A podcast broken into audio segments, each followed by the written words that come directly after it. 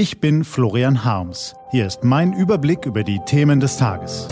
T-Online Tagesanbruch. Was heute wichtig ist. Freitag, 7. Februar 2020.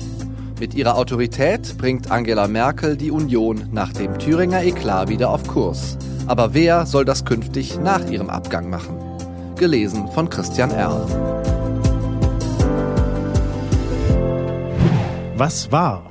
Atemberaubend ist ein oft überstrapaziertes Adjektiv, aber auf den gestrigen Donnerstag passte es.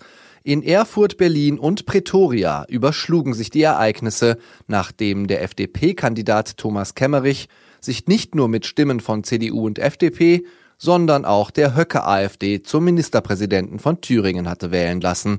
Nach massivem parteiinternen und öffentlichen Druck kündigte er an, auf das Amt zu verzichten und Neuwahlen anzustreben, wobei das gar nicht so einfach ist.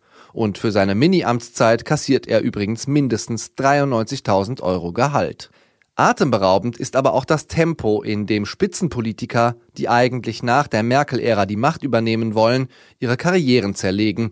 CDU-Chefin Annegret Kramp-Karrenbauer mäanderte hin und her und fand erst dann klare Worte, als man sie ihr quasi in Versalien auf den Schreibtisch legte. Noch unbeholfener war Christian Lindner.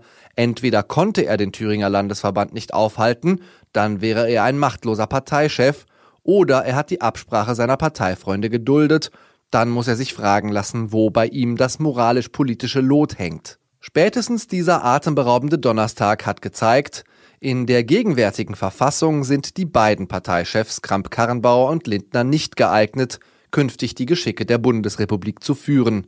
So gesehen können beide von Glück sagen, dass es derzeit noch eine Autorität gibt. Im fernen Pretoria, fast 9000 Kilometer von Berlin entfernt, machte die Kanzlerin mit wenigen Sätzen glasklar, was von der Wahl eines Ministerpräsidenten mit Stimmen der AfD zu halten ist. Da dies absehbar war in der Konstellation, wie im dritten Wahlgang gewählt wurde, muss man sagen, dass dieser Vorgang unverzeihlich ist und deshalb auch das Ergebnis wieder rückgängig gemacht werden muss. Angela Merkel ist bekannt dafür, dass sie sich von aufgeregten Stimmungen nicht anstecken lässt. Wenn alle wie im Hühnerstall umherflattern, dann bleibt sie demonstrativ ruhig. Wenn sie sich nicht klar positionieren will, aber etwas zu einem Thema sagen muss, windet sie sich gern durch holprige Sätze, die klar beginnen und sich dann im sprachlichen Unterholz verlieren.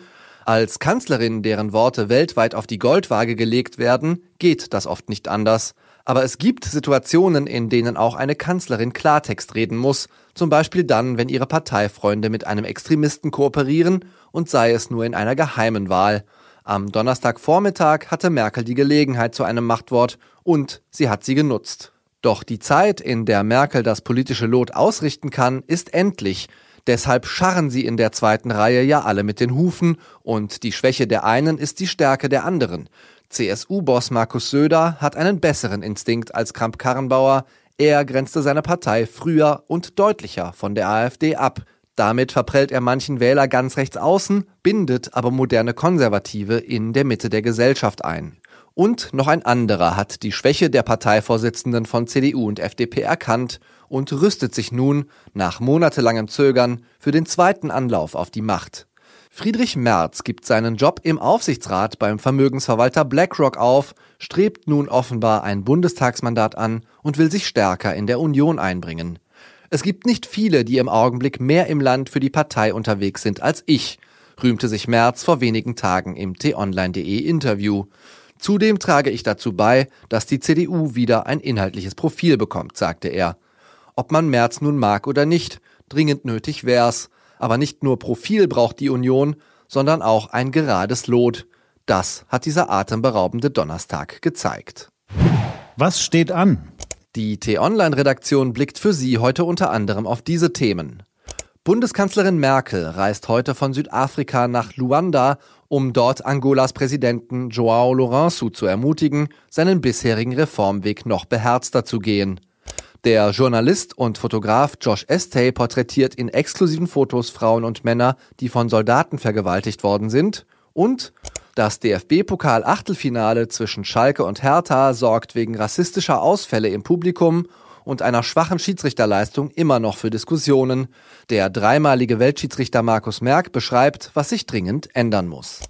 Diese und andere Nachrichten, Analysen, Interviews und Kolumnen gibt's den ganzen Tag auf t-online.de. Das war der T-Online-Tagesanbruch vom 7. Februar 2020. Produziert vom Online-Radio- und Podcast-Anbieter Detektor FM. Den Tagesanbruch zum Hören gibt's auch auf Amazon Echo und Google Home.